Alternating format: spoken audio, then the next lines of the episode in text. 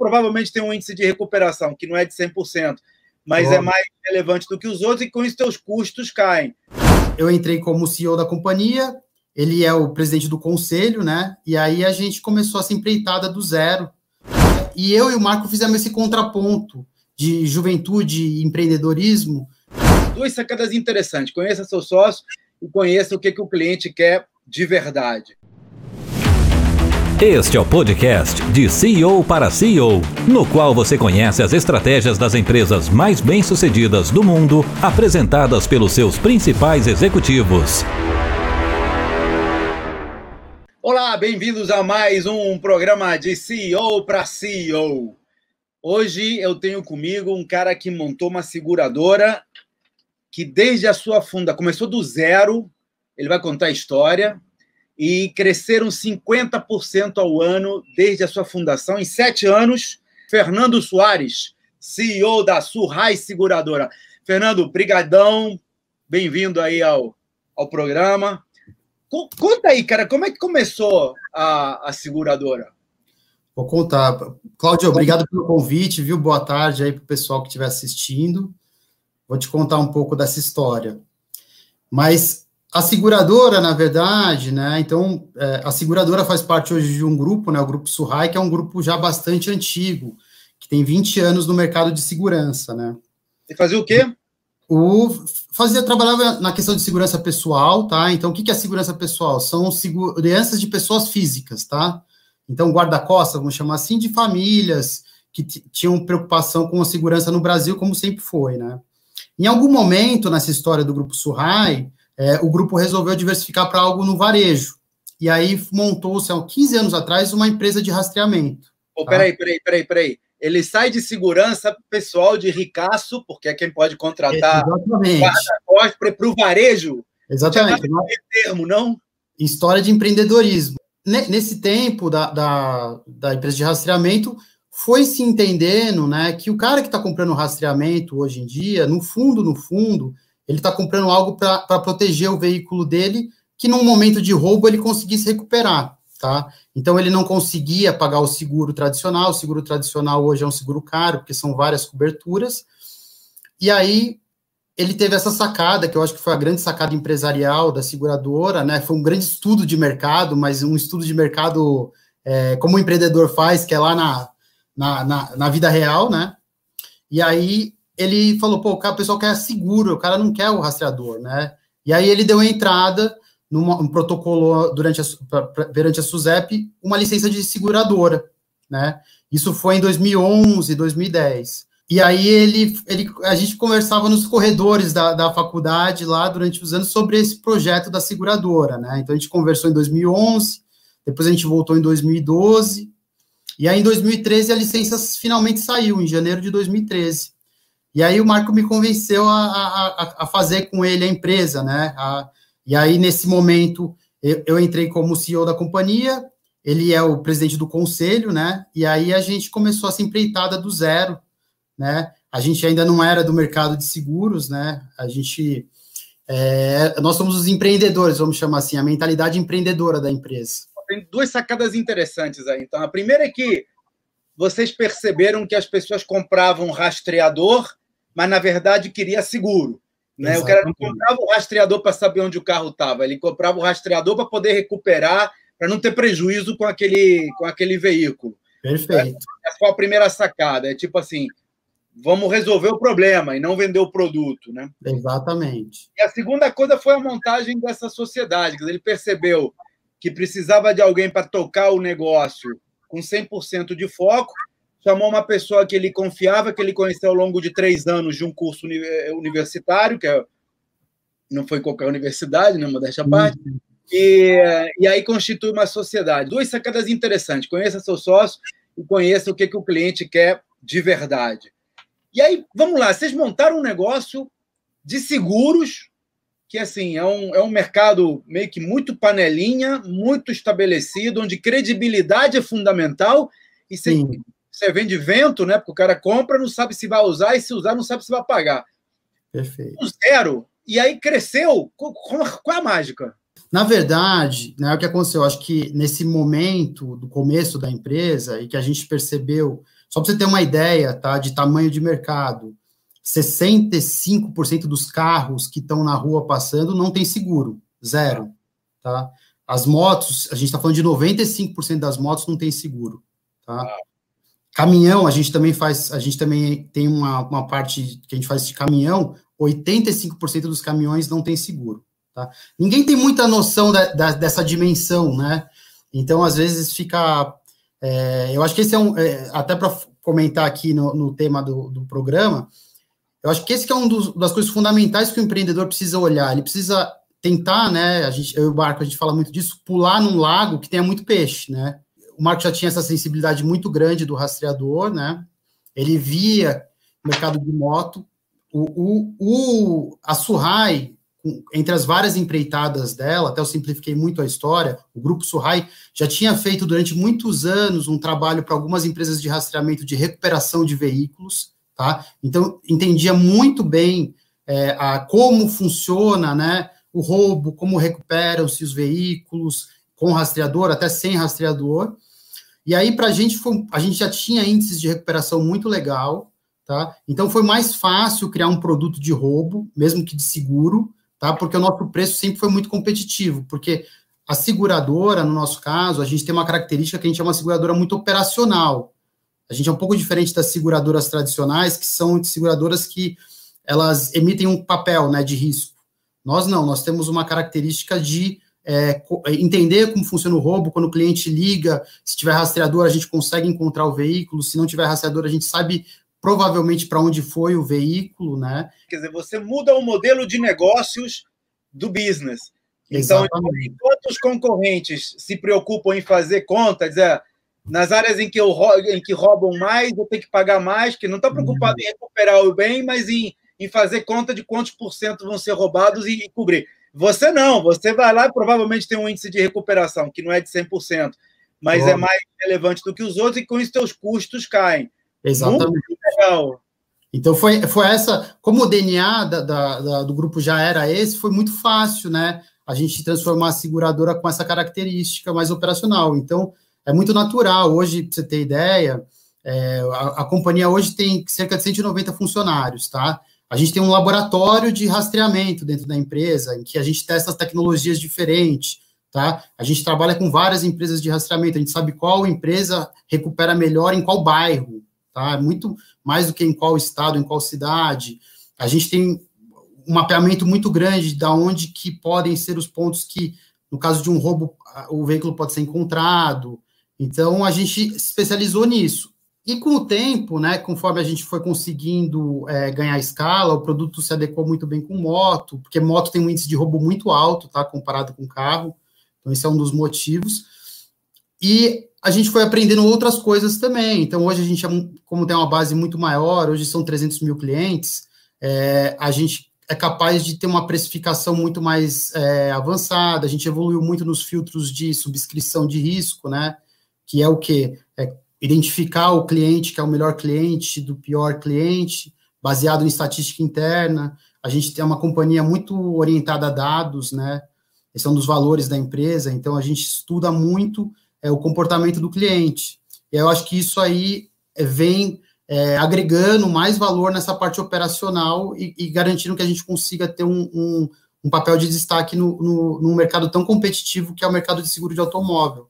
Você pode dar um exemplo para. Olha só, eu, eu, tenho, eu, tenho falado aqui da, da empresa vendável. A empresa vendável, a, a, grande diferença entre a empresa, eu chamo de empresa emprego e empresa vendável, deixa eu botar um slide aqui, é que na empresa emprego, que é o caso do táxi, o cara precisa estar ali no dia a dia, na operação, para a coisa funcionar. Né? O caso de uma clínica médica em que o médico tem que estar lá, senão hum. não, tem, não tem negócio.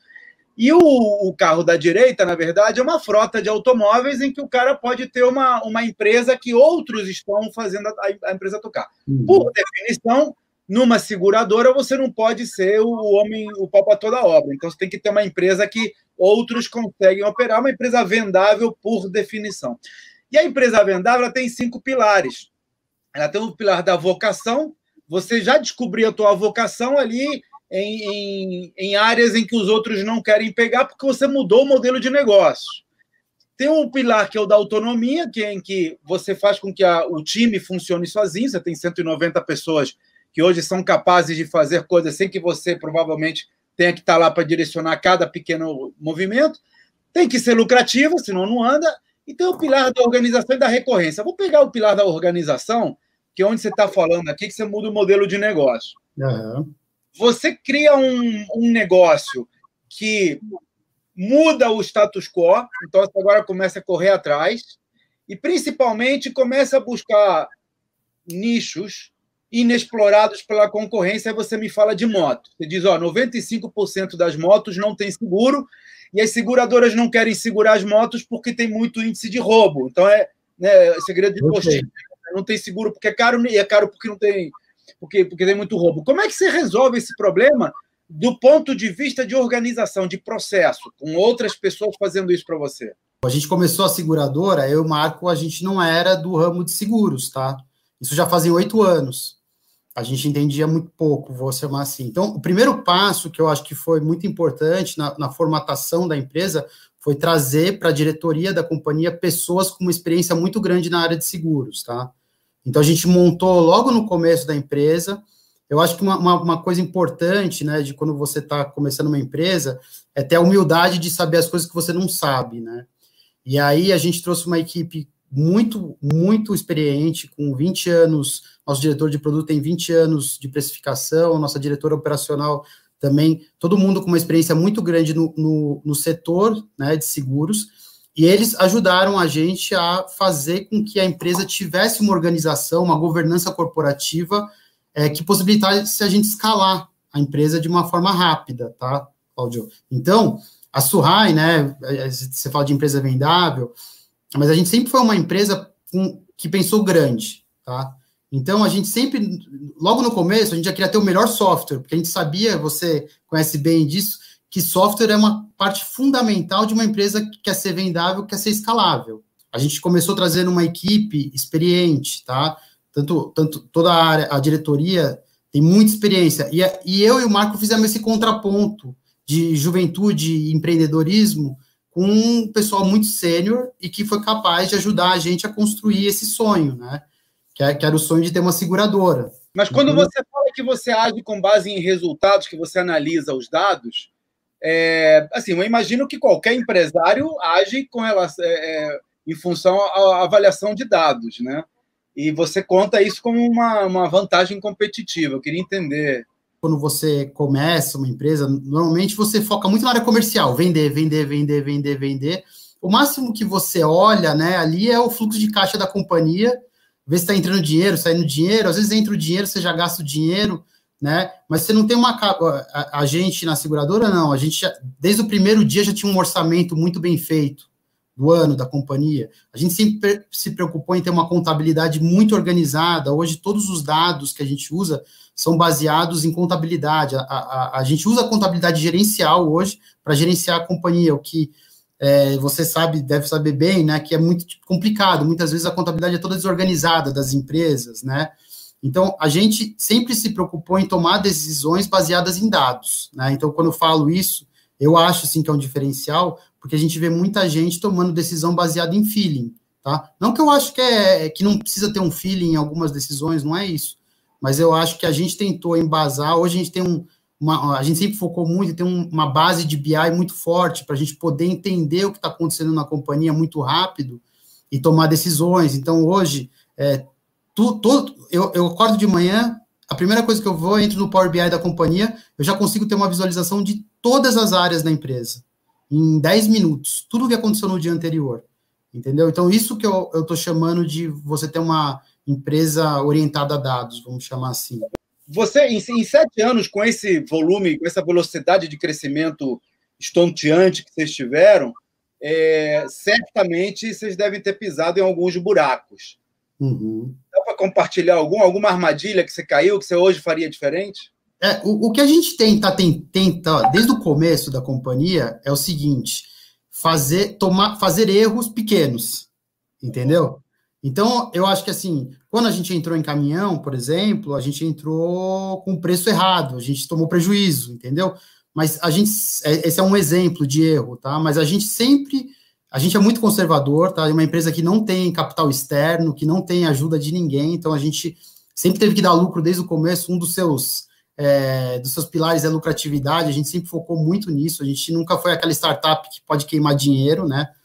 É, sempre foi uma empresa preocupada com isso. Então, o que a gente focou é errar pequeno, tá? Errar pequeno para poder errar bastante, tá? Então, é uma empresa que tem a cultura de erros. Então, por isso eu te falo, são muitos erros, né? É, todas as vezes que a gente entrou num mercado diferente, quer seja é, por, por região diferente, né, Nordeste, Norte, ou produto diferente, a gente errou no começo, tá? Mas eu acho que é, eu acho que o grande segredo é você errar pequeno. Tem, tem algum tipo de, de processo? Porque assim, quando você fala uma cultura de erro, que eu, isso é, para mim soa como música aos meus ouvidos, que eu, eu tenho lá na Nasajon, por exemplo, nós temos um laboratório formal. Então, todo uhum. ano a gente tem uma verba para laboratório, tem que testar uhum. coisas novas. Uhum. E é um dinheiro para queimar. Se perder, perdeu. Quando dá certo, ele sai do laboratório e entra na operação. Aí aquilo é um laboratório que deu certo. Mas a gente todo ano tem uma verba para testar coisas, sabendo que pode perder. Isso é um dinheiro que é, é a fundo perdido. E assim, de vez em quando a gente erra, de vez em quando a gente acerta. Perfeito. O que a gente tenta é, é acertar mais do que errar. E alguns acertos são mais volumosos do que outros. Mas isso demanda uma cultura interna de gente, de pessoas, de gestão de pessoas, que admita o erro e principalmente admita o cara fazer sozinho, né? Como é que vocês montaram essa, esse DNA a partir do zero? Se você trouxe gente de fora que vinha com outras culturas num setor que não tem essa, esse histórico. Essa eu acho que foi uma das grandes contribuições minha e do Marco para a companhia, tá? Eu acho que foi a contribuição de, de deixar as pessoas errarem. Então, é, de novo, né, para você ter uma empresa que, é, que, que seja é, autônoma, né, que, que ela consiga viver sozinha, você tem que, tem que delegar as coisas, né? Parte de delegar é deixar as pessoas errarem um pouco sozinhas, né? E aí elas aprendem, é um aprendizado muito mais evoluído. Obviamente, você não quer deixar que sejam erros muito grandes, né? Mas é, é, isso daí ele vai fazendo com que, a partir do momento que você libera a pessoa para errar e ela erra um pouco e acerta, ela também deixa os, o, as pessoas abaixo dela errar, e eu acho que essa cultura vai descendo, tá?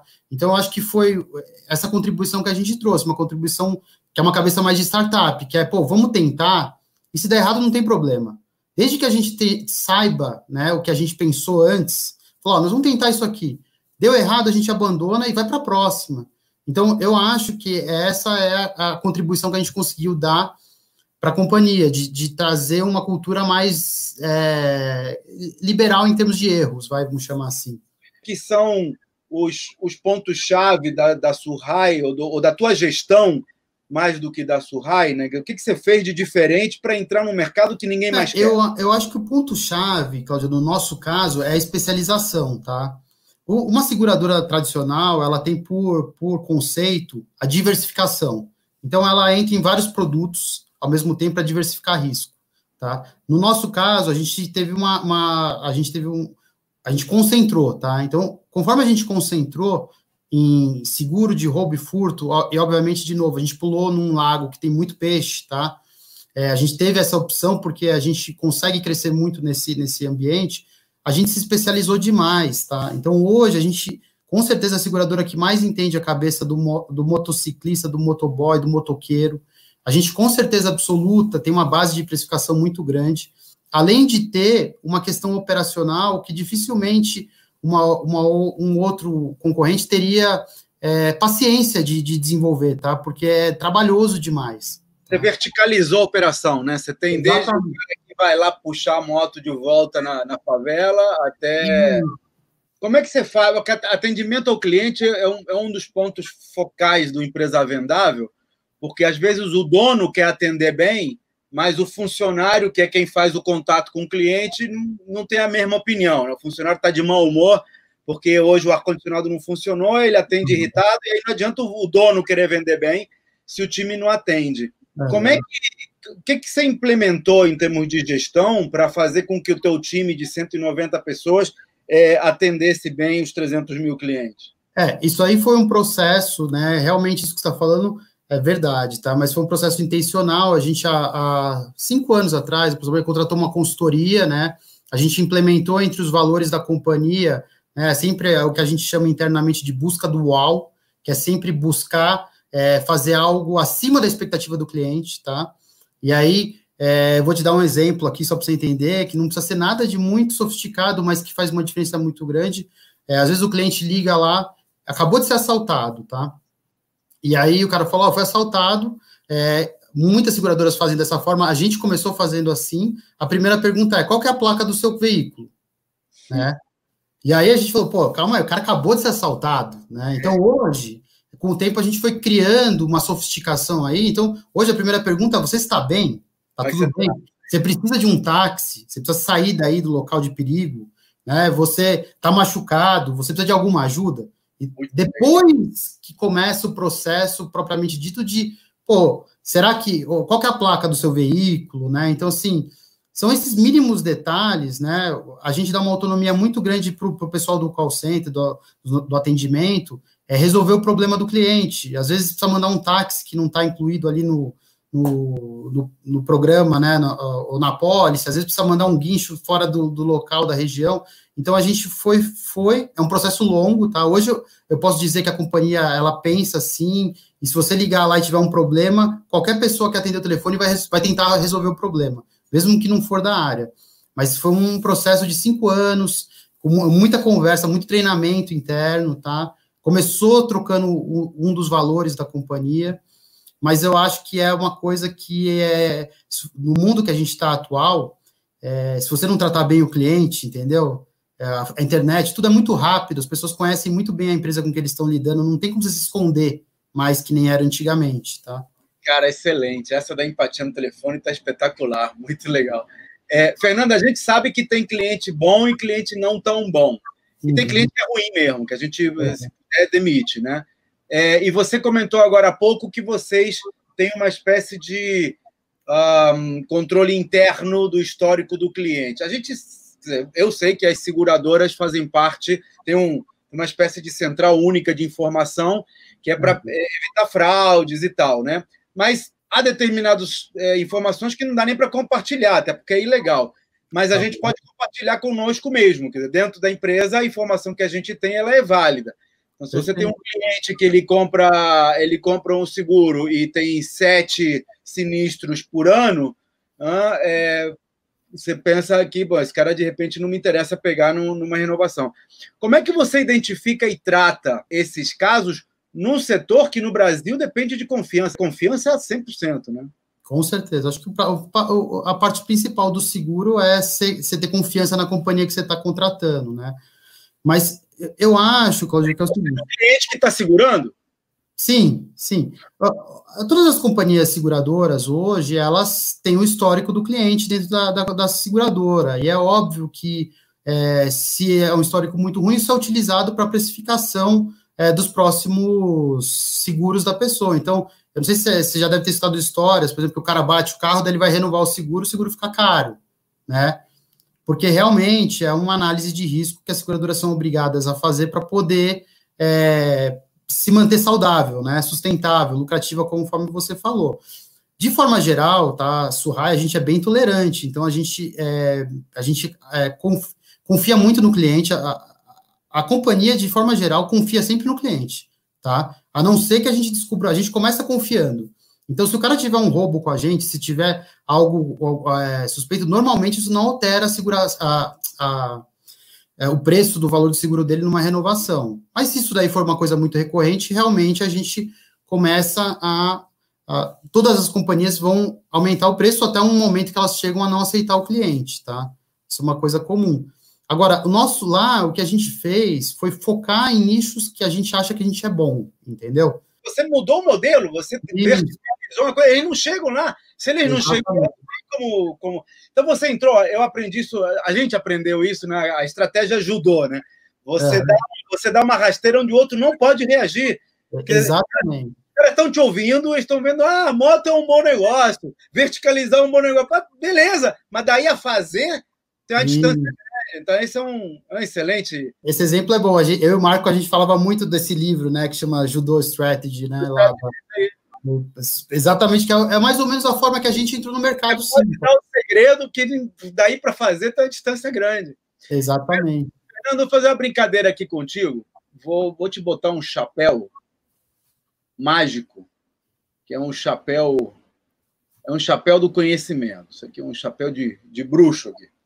E eu vou te perguntar o seguinte: se você não tivesse que fazer três anos de curso e, e nem participar de reuniões e ler livros e ver vídeos e pudesse fazer um desejo para o chapéu mágico e aprender de um dia para o outro uma nova habilidade, qual seria? Ó, oh, Claudio, hoje, tá? Acho que essa resposta ela é variável conforme você vai passando a sua vida, né? E você vai identificando coisas que você precisa melhorar.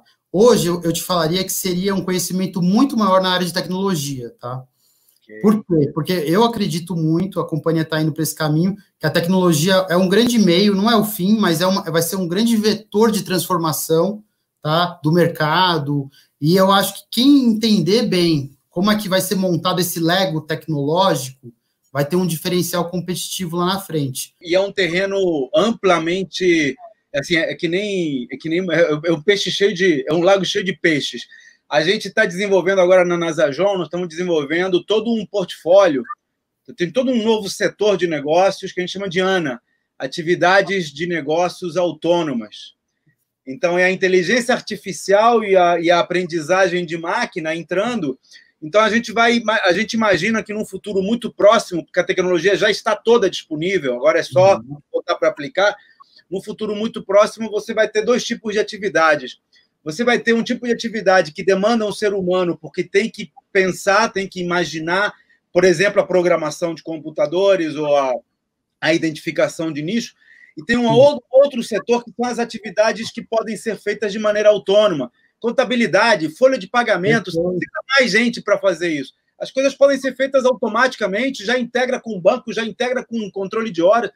Então, a gente está desenvolvendo todo, todas as nossas novas versões, já temos algumas sendo lançadas nesse momento, estão entrando com a Ana no comando. E se tivesse que dar uma recomendação é, para algum familiar, um cara está entrando no mercado, está entrando no, no negócio, ou ele tem um negócio que quer fazer crescer, dá, dá uma, uma dica de tio aí para o cara. Putz, então, é, a primeira coisa que eu, a gente já comentou nessa conversa é, pô, você quer fazer alguma coisa? Dá uma olhada se esse problema que você está querendo resolver é um problema relevante. O maior erro que eu vejo, às vezes o cara querer resolver um problema da sociedade com, com uma empresa que seja relevante só para ele. E ele acha que isso daí é o mundo, tá? E, e o, o, o, nosso seguro é um, é um, caso desse. Eu conversava com meus amigos e falava, pô, tô montando uma seguradora de roubo. O cara fala, é. nossa, que porcaria que é isso, né? Porque ele tem o seguro completo. O cara que tem o seguro completo, o seguro de roubo não faz sentido, mas quando você pega 90% das motos, 60% dos carros, para esse cara é importante. E às vezes o que eu vejo é que as pessoas pensam com a cabeça delas e não pensam com a cabeça do cliente, né? Então, às vezes ele está com um problema muito grave dele e ele pensa em montar uma empresa para resolver aquele problema. Só que se você for olhar, ninguém é muito pouca gente que tem aquele problema, entendeu, Cláudio? Então, acho que essa é a sacada principal aquela noção de estar tá pagando mais caro por um negócio que não precisa. É isso que você falou. Às vezes, o, você fazer os, os 20% que resolve 80% é muito mais negócio do que você ir lá naquela milha extra. Né? Exatamente. Fernando, assim, adorei a entrevista. Muito obrigado pela participação. Eu espero que é, esse seja o começo. Né? Sete, sete anos, vocês estão novinhos aí.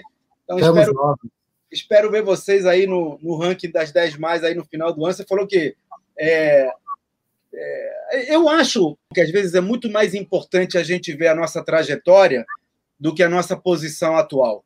Então, uhum. eu sempre, quando me olho, isso aí eu aprendi do meu filho mais velho, que ele falava, às vezes eu ficava frustrado porque eu não tinha o resultado que eu esperava. Ele falava, mas pai, você está melhor do que ontem, não está? Tá bom, está indo no caminho certo. Aí, eventualmente você pode aumentar a velocidade, mas o rumo está uhum. correto. Então, a minha dica para quem está assistindo aí é a seguinte: analisa a tua situação hoje, analisa esse papo das, dos fundos de investimento de que resultados passados não garantem é, resultados futuros é bullshit, é, é, é, bobagem. Que claro que não garantem, ninguém tem, ninguém tem bola de cristal, pandemias podem aparecer. Mas o histórico do, do passado, a história do, do, do que aconteceu, é a melhor maneira da gente prever o potencial de onde você pode chegar no futuro. Fernando, super obrigado pela entrevista, adorei. Um abraço para o Marco, muito sucesso para a Surrai e até a próxima vez que a gente se encontrar, que espero que essa pandemia passe rápido para a gente poder tomar um café juntos aí. Cláudio, muito obrigado aí pela entrevista, viu? É, pô, a Surrai está lá de braços abertos. Quando acabar, vamos lá tomar um café juntos para você conhecer a empresa. Fechadíssimo. Até tá lá. Um abraço. Um abraço viu?